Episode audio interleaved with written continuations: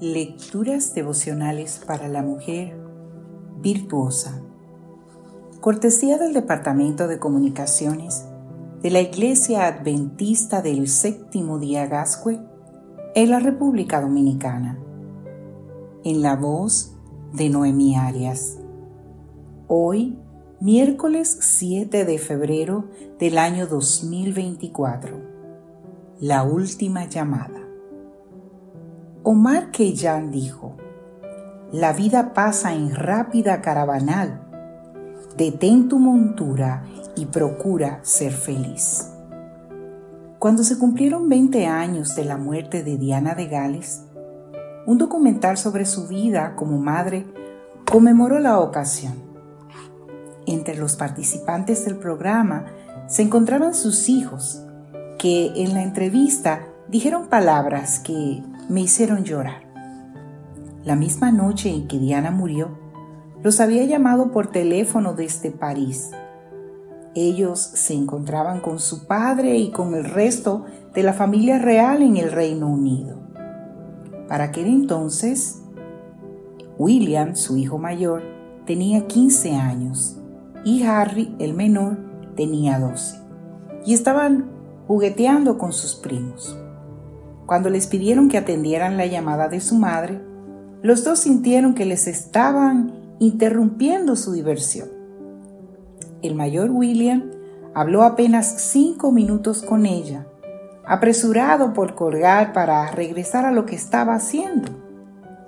Hoy, muchos años después, afirma, si hubiera sabido lo que iba a suceder aquella noche, no hubiera tenido tanta prisa por colgar. Esa conversación se me ha quedado grabada en la memoria como un peso muy grande. Harry, el más pequeño, ni siquiera recuerda lo que habló con su madre en aquella ocasión. Solo recuerda que fue demasiado breve. Me arrepentiré el resto de mi vida de lo poco que duró aquella llamada, afirmó él frente a las cámaras. Si hubiera sabido que era la última vez que hablaría con mi madre, le hubiera dicho tantas cosas. Nuestra conversación hubiera sido muy distinta.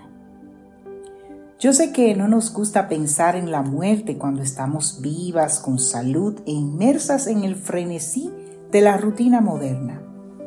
Pero la muerte es una realidad de la vida que, además, nos da perspectiva.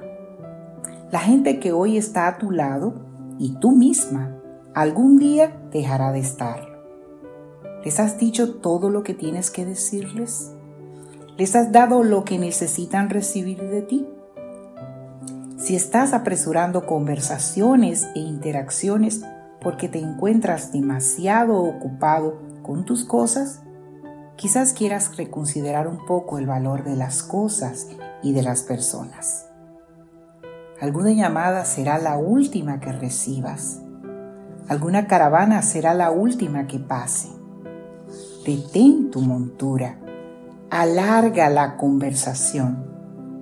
Porque la vida es como la neblina, que aparece por un momento y luego se va. El libro de Santiago en el capítulo 4, los versículos 13 y 14 nos dicen, Ustedes los que dicen, Hoy o mañana iremos a tal o cual ciudad y allí pasaremos un año haciendo negocios y ganando dinero. Y ni siquiera saben lo que mañana será de su vida. Ustedes son como una neblina que aparece por un momento y enseguida desaparece. Que Dios hoy te bendiga, mujer.